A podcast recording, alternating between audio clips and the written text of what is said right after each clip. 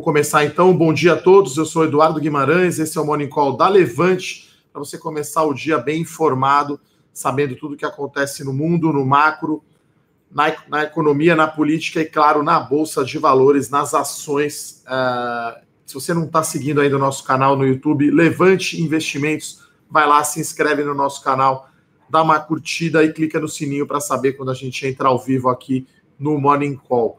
Como eu falei, também ficamos aí disponíveis, né, o podcast desse Morning Call no Spotify, se você perder. Então, o dia começa uh, mais positivo, então estamos vendo aqui o índice futuro subindo 0,28, né? Então, uh, acho que é um bom humor aí da guerra comercial Estados Unidos e China, que é meio que uma novela, né? Quase todo dia que a gente fala sobre isso, mas aparentemente Washington está otimista aí sobre a assinatura né, do acordo. Uh, então, uh, índices futuros aí da Bolsa dos Estados Unidos em alta, né, de 0,3%. Então, acho que aqui Bolsa brasileira deve seguir, né? A gente tem hoje também os dados do mercado de trabalho, né, o chamado payroll nos Estados Unidos. Então, às 10h30 da manhã, uh, teremos esse dado. Então, é bem importante, né, para ver a, a a geração de vagas, né? Então, é, é, uma pesquisa sobre o mercado de trabalho dos Estados Unidos, né? Então, é, é uma expectativa aqui de alta, né? De 186 mil vagas aí de trabalho. Então, deve reverter aí a queda do último mês de outubro. Então, é importante saber isso, né? Ainda pelo mundo, antes de chegar aqui no Brasil, a gente tem a reunião da OPEP, né? Organização é, dos Produtores de petróleo, então é, deve haver aí um acordo para cortar a produção, né? Então, é, mas vai, deve ser aí um acordo, é, uma pequena redução na produção, né? Hoje a gente, ontem teve, quarta-feira, né? E ontem uma alta mais forte do preço do petróleo, né? Do barril do tipo Brent, abriu em queda e agora virou o petróleo, está subindo aqui 0,13 63 dólares e 36 centavos o barril do tipo Brent. Então, alta aí do preço do petróleo, bom para as ações da Petrobras, né? E saiu aí o IPO, né, da maior empresa do mundo, a Saudi Aramco, que é a produtora de petróleo da Arábia Saudita, um valor de mercado absurdo da casa de trilhão de dólares, né? Então a gente está falando aí 1,7 trilhão, né, o valor de mercado da companhia de dólares, a Saudi Aramco, uma, um IPO aí de 25,6 bilhões de reais, né? Vendeu aí uma participação pequena, né? 1,6, 1,5%. Então, no cenário internacional, tem esses ventos aí todos mais favoráveis. Aqui, né, acabou de sair aí o dado da inflação, né? Então, foi uma inflação mais alta aí, o IPCA, para o mês de novembro, 0,51%, né? Foi divulgado agora de manhã então, em 12 meses, a inflação medida pelo IPCA está em 2,54 e no acumulado, né, até é, no acumulado do ano, 3,27. Então, ainda é, é, teve uma pequena alta, né, agora, um, um, mês mais forte, né, nos últimos quatro anos, no mês de novembro, mas ainda estamos em abaixo da meta é, de inflação prevista para 2019, que é de 4,25. Então, aí foi puxado bastante aí pelo, pelo, por dois componentes, né? A inflação mais alta, né? A tarifa de energia elétrica, né? Que já entrou aí na. saiu da bandeira amarela para vermelha, né? No mês de novembro, e a alta da carne, né? Acho que aumenta aí da exportação para a China, o preço da carne subiu bastante, puxou essa inflação para cima. Então, no macro aí é, e no mundo são essas notícias. Na política, a gente vai ter na segunda-feira, a votação de um projeto de lei bem importante, que é o 3261, né, que, que é o marco regulatório do saneamento básico. Né? Então, o Rodrigo Maia pegou aí esse, esse projeto, né, colocou como prioridade para fazer ainda esse ano. Né? Então, como é um projeto de lei, é, ele precisa só de maioria simples, então precisaria só de 257 deputados aparentemente tem já 350 deputados favoráveis a essa medida. Então, o Brasil é muito atrasado em saneamento básico, menos de 40% da população tem esgoto tratado. Esse projeto vai destravar investimentos no setor, e aí é positivo né, para basicamente é, três ações. Né? A gente está falando de Copasa, que é lá em Minas Gerais, né? Está subindo aqui 0,07. A Sanepar, que é lá no Paraná, subindo aqui 0,54. E a Sabesp, que é a empresa aqui de São Paulo, indicando uma alta aqui de 0,72. Né? Então, esse projeto sendo aprovado é bom para essas empresas, vai destravar né, investimento no setor. Uh, indo aqui para o mercado de ações, né, a gente teve aqui o preço da Aliança Sonai, né, definido, do follow-on, né, então uma oferta subsequente de ações, o preço foi definido em R$ reais, né, então o preço até abaixo do fechamento de ontem, então é, a gente até esperava aí uma reação mais negativa no curto prazo, as ações aqui da Aliança Sonai, a LSO3, subindo meio por cento. Então, muito positiva essa oferta. A, a Aliança Sonai é a maior empresa de shopping centers do Brasil, em termos de área bruta alocável.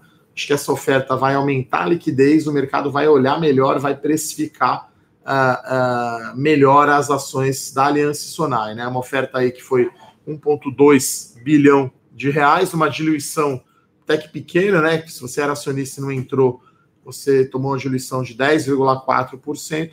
E o principal catalisador aí da Aliança Sonai é a recuperação das vendas no varejo, né? É uma empresa que tem os shopping centers mais voltados à média renda, né? A classe C então, com a recuperação mais forte aí da economia em 2020, é uma empresa que pode ter aí um excelente desempenho.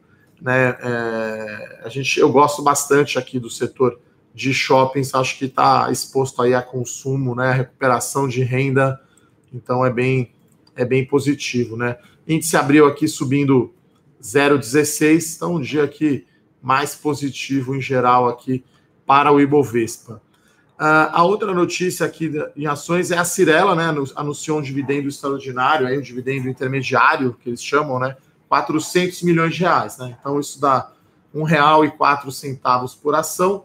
O dividendo vai ser pago agora dia 20 de dezembro, então um presentinho de Natal aí para os acionistas da Cirela.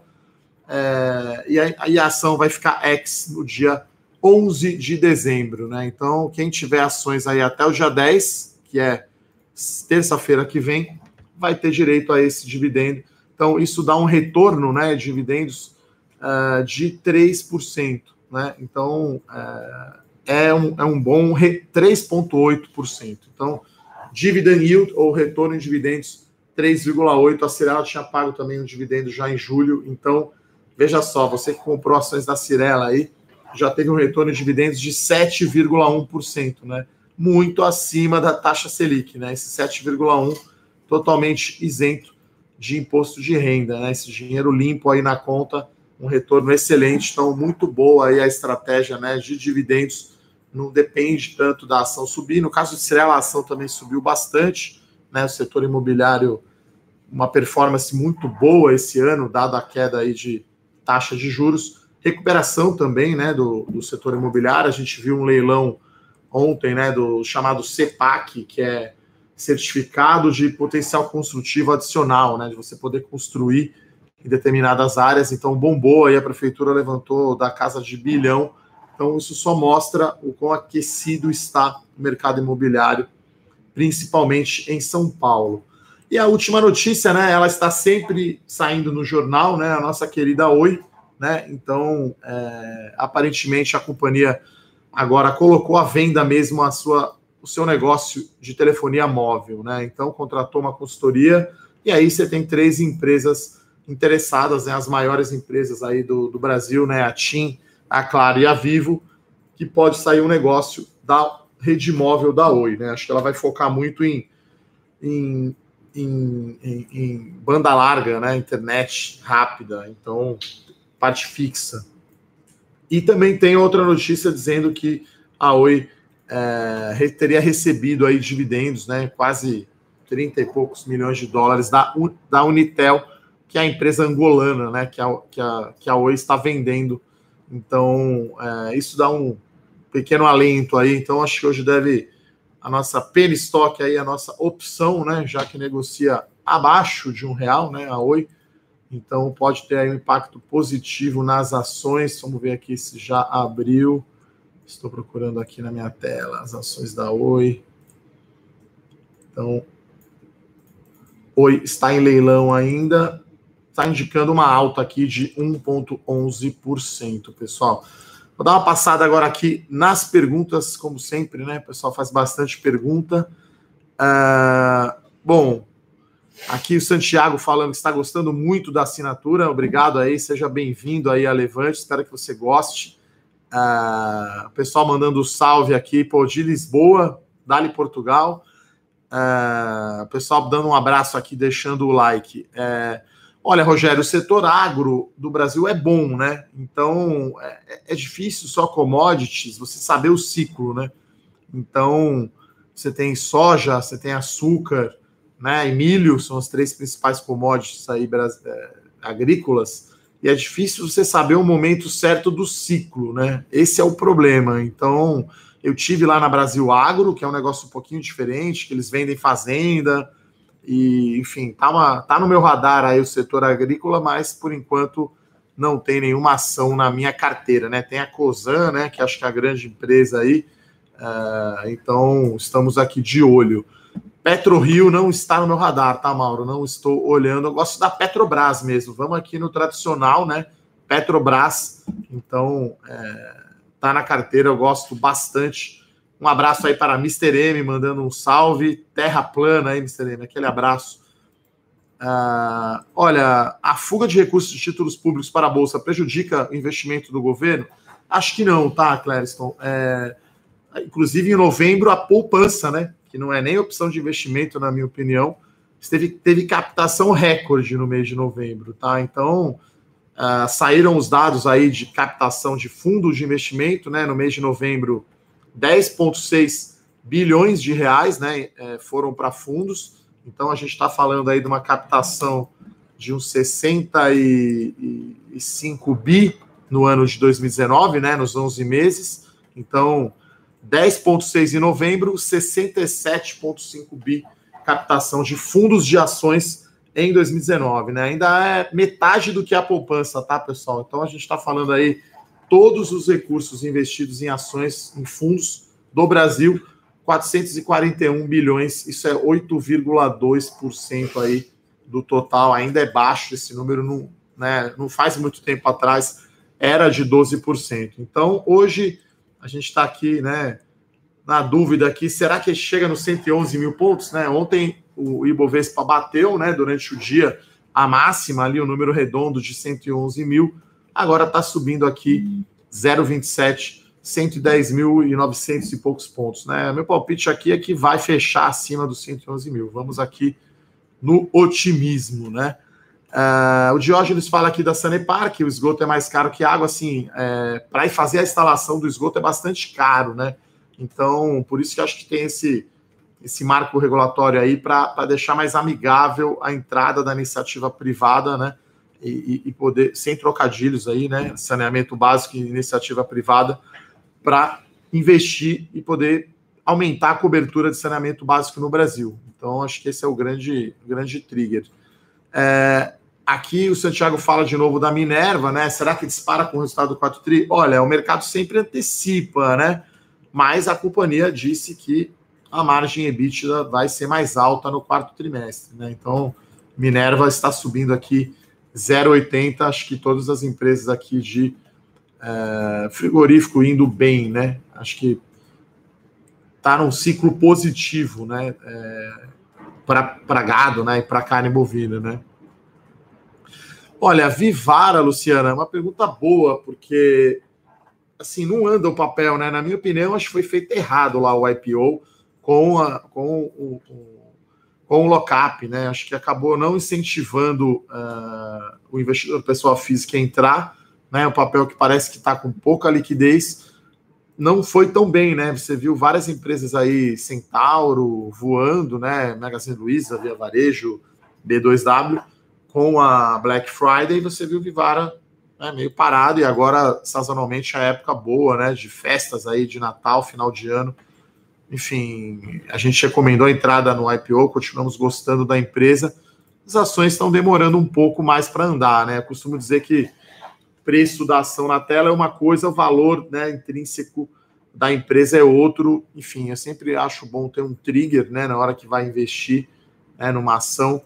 E está meio sem trigger aí no curto prazo a Vivara. De repente, o resultado do quarto TRI dá uma mexida e melhora, uh, e melhora um pouco. Tá, Renato, sobre o CRI da J, JSL, imagino que seja, né? Você escreveu JHSL, não sei se é JHSF ou JSL. É, acho que é sobre JHSF. Olha, é uma empresa que está aí, é, levantou recurso né, com a sua oferta e vai usar para crescer. Tá? Então, não olhei aí essa emissão é, de CRI da JHSF. Até vou falar aqui com o Bruno aqui que olha fundos imobiliários, olhamos juntos aqui da análise. Vamos ficar de olho aí nesse CRI, ver o que está vindo aí da JHSF, tá? É...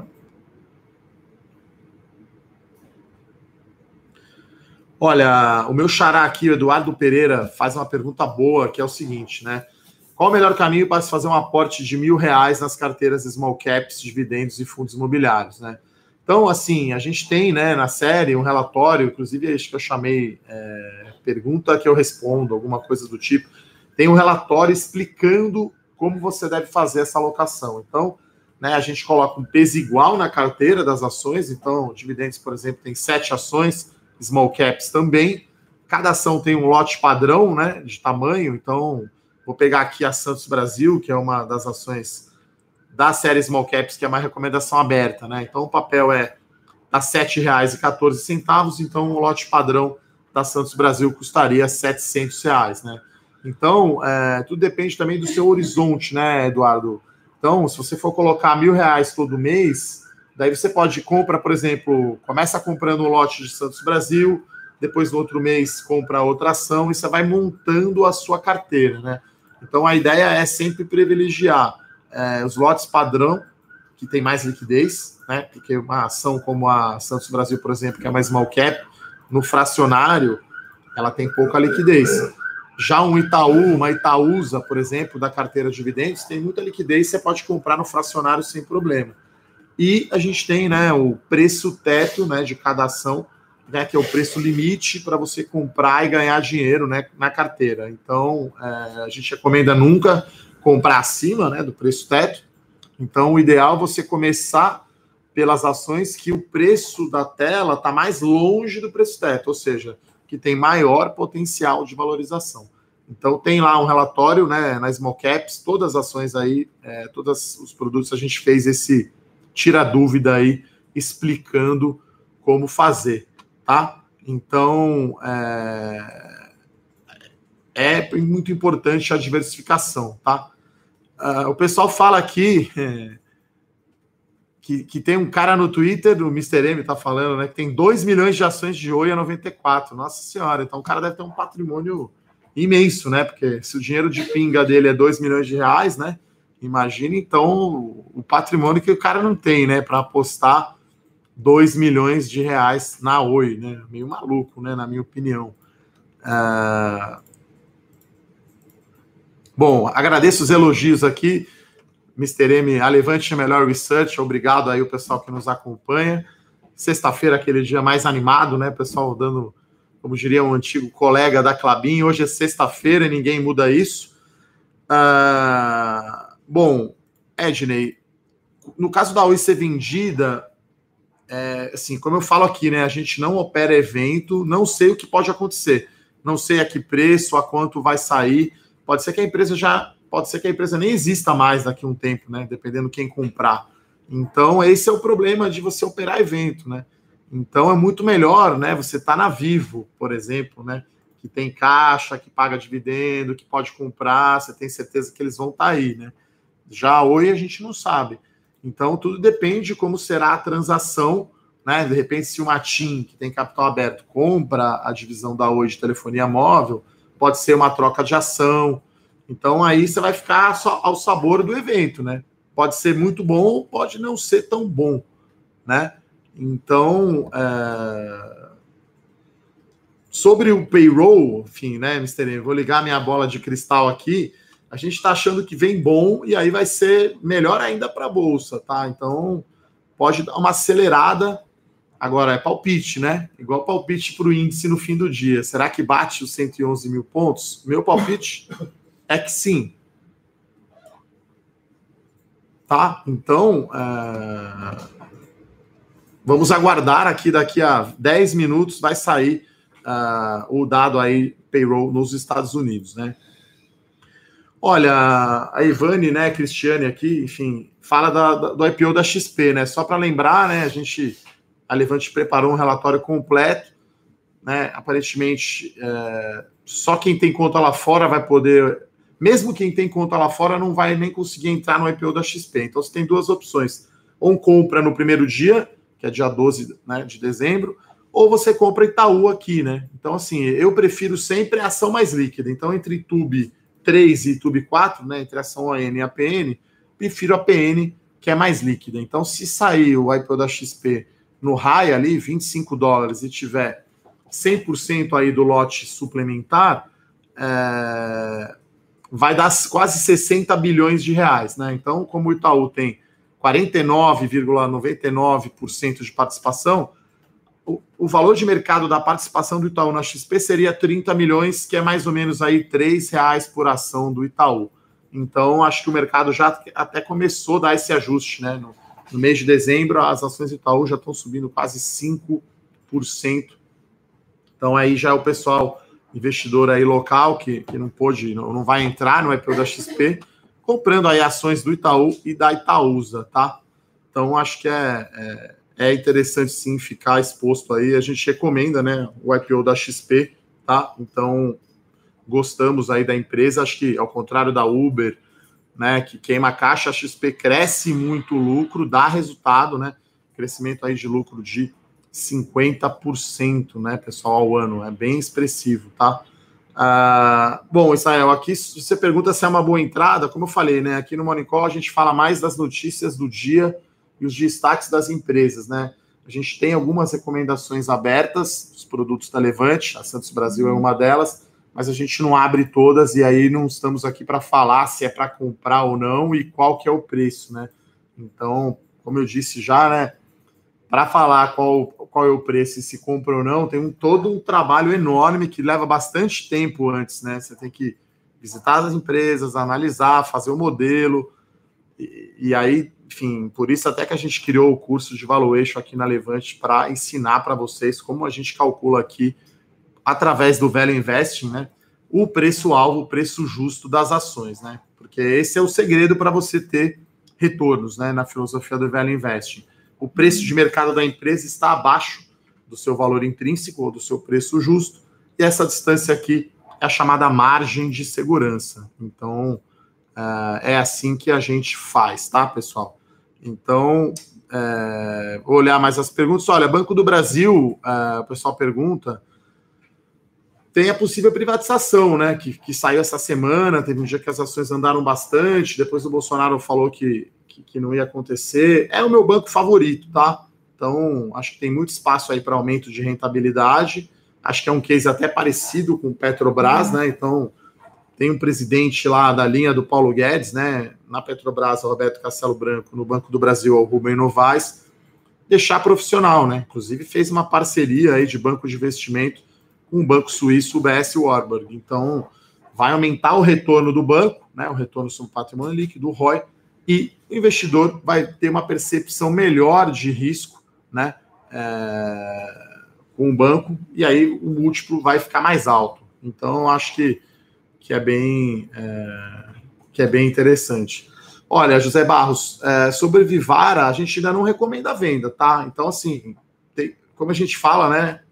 Renda variável não é uma linha reta e o prazo é mais longo, né? O IPO acabou de acontecer, né? Você investe em ações, você tem que ter um pouco mais de paciência, tem que ter um pouco mais de horizonte mais longo de investimento, tá? Então a Vivara é varejo, é bem posicionada, tem muita vantagem competitiva, então a gente ainda não recomendou a venda de, de, de Vivara, tá, pessoal?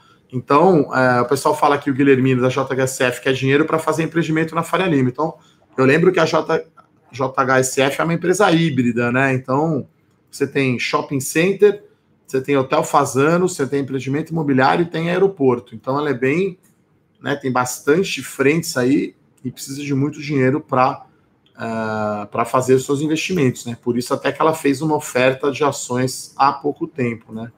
Uh, sobre a Iven, Fábio, a gente já recomendou a venda, tá? Então, uh, ela estava na carteira Small Caps. Eu lembro que eu dei esse call lá em fevereiro desse ano. As ações subiram 108,7%. Chegou a hora de colocar o dinheiro no bolso. Né? Acho que a empresa continua boa, o setor continua bom, mas o preço já está mais no mais perto, né? Essa margem de segurança que eu falei já é menor no caso da Iven, então a gente recomendou a venda lá na série Small Caps, tá? É, então, quem não assina ainda não conhece, recomendo aí. A carteira está dando mais de 70% de ganho é, no, desde o início. Então, são sete ações. A Iven era uma delas. A outra ação que vocês conhecem é a Santos Brasil. E aí, claro, em respeito aos assinantes aqui, não vou abrir todas, né? óbvio. Então, se você quiser conhecer aí o trabalho das small caps, então é bem, bem interessante. Uh, bom, positivo, o pessoal pergunta muito, eu não estou olhando e já subiu demais, né? Todo mundo recomendando compra. Não estou uh, uh, acompanhando a, a positivo, tá? Olha, Fernando, VPA da Oi, assim, a empresa pode quebrar, né? Se ela não conseguir vender os ativos. Então, é, aí essa lógica não faz muito sentido, né? Se ela não consegue vender a, a, o negócio dela lá em Angola, daí. E ela fez uma baixa grande agora, né? No resultado, né? No valor patrimonial dela. Então, assim, parece barato, né? Tanto que está negociando a preço de opção. Agora, tem muito risco. A, a gente sempre olha o risco, tá, pessoal? Então não adianta Uh, não adianta olhar só o retorno, né? Você vê uma ação subiu 100%, mas qual que é o risco que você está correndo, né? Acho que isso é muito importante, tá? Então, uh, respondendo aqui uma das últimas perguntas desse morning de hoje, uh, o Rafael pergunta o que é mais interessante, né? Uh, Itaú ou Itaúsa? Olha, essa é uma discussão meio. O que, que veio primeiro, o ovo ou a galinha, né? Tem gente que gosta muito mais de Itaúsa do que Itaú. Uh, Itaúsa tem pago um dividendo bem alto, né? Tá dando aí um retorno de dividendos de quase 9% no acumulado do ano, do Itaú também, né? Então, acho que as duas, né, na verdade, acho que difícil escolher, né? Porque você compra Itaúsa, na verdade, você está comprando Itaú, né? 93% aí do valor de mercado da participação é Itaú, né? 5% é Alpargatas e 2% é a, a Duratex lá na Itaúsa. Então, o Itaú é 93% da Itaúsa por enquanto. É claro que agora vai ter a XP, né, que também está no Itaú, e, e, eles compraram a Liquigás, mas ainda o Itaú ainda é um grande investimento da, da, da Itaúsa, né? Acho que é, enfim, é um jeito de comprar Itaú com desconto, né? Esse desconto veio fechando bem, né? E, e é isso. Bom, a pergunta aqui do Eduardo, aqui o meu xará, quais são os melhores critérios para se montar uma planilha? Olha, você tem que ser o nosso aluno aí do curso de valuation, então, tá? Então lá a gente mostra é, na prática, né? Inclusive vai ter aí uma planilha, né? De uma empresa, né? Como fazer o DCF, como fazer a conta de múltiplo, quais são os critérios que eu analiso. Então, recomendo aí, pedir para o pessoal aí do atendimento que estiver acompanhando o Morning Call, colocar aí o WhatsApp e o e-mail lá do atendimento, né? A gente até é, gravou outra aula ontem aí sobre o curso de valuation e vamos ter aí uma aula presencial, né? Então, bem interessante. Mas, assim, eu, eu vou muito na escola fundamentalista, tá, Eduardo? Então, é, retorno sobre o capital, geração de caixa, nível de endividamento. É, acho que essas são as métricas principais, eu diria, né? Se for ver o, quantita o, o quantitativo mesmo, né? não é só lucro líquido, tem que ver retorno, aí eu estou falando ou de ROI ou de ROIC, geração de caixa e o nível de endividamento. Geralmente, dívida líquida PL ou o mais usual é o dívida líquida sobre EBITDA, né? Então, dificilmente eu vou ter uma, uma ação, uma empresa que tem muita dívida na minha carteira, tá? Bom, Mr. M falando aqui que o cara colocou toda a grana na Oi, né? Uma doideira, né? Assim, até eu quero, para encerrar aqui, dizer que o principal erro né, dos investidores é colocar posição muito grande, tá? Por melhor que seja o analista, a casa, o gestor, não dá para colocar todos os ovos na mesma cesta, não dá para concentrar o investimento, né? Então não dá para pôr todo o seu dinheiro na bolsa de valores e aí comprar uma empresa só que ainda é extremamente arriscada, que é o caso da Oi. Tá? Então, é, deixo aqui essa última mensagem. É, tá? Como eu não, não fujo das perguntas aqui, a Movida é a minha menos preferida do setor. Gosto bastante da Localize e da Unidas, que talvez vá anunciar um follow-on, né? Saiu no broadcast. Das empresas de transmissão, CETEP, Alupar e, e Taesa são belas empresas, tá? São excelentes empresas que pagam dividendos aí uh, altos, tá? Então, setor de transmissão, dividendo bastante alto. Então é isso, pessoal. Gostaria então de agradecer a todos aí por essa semana. Vamos ver aqui o Ibovespa, se está no 111, 110 e 900 e pouco. Vamos ver se tem força aí para romper os 111 mil pontos. Então, um grande abraço, bom fim de semana a todos. Até segunda-feira. Tchau, tchau.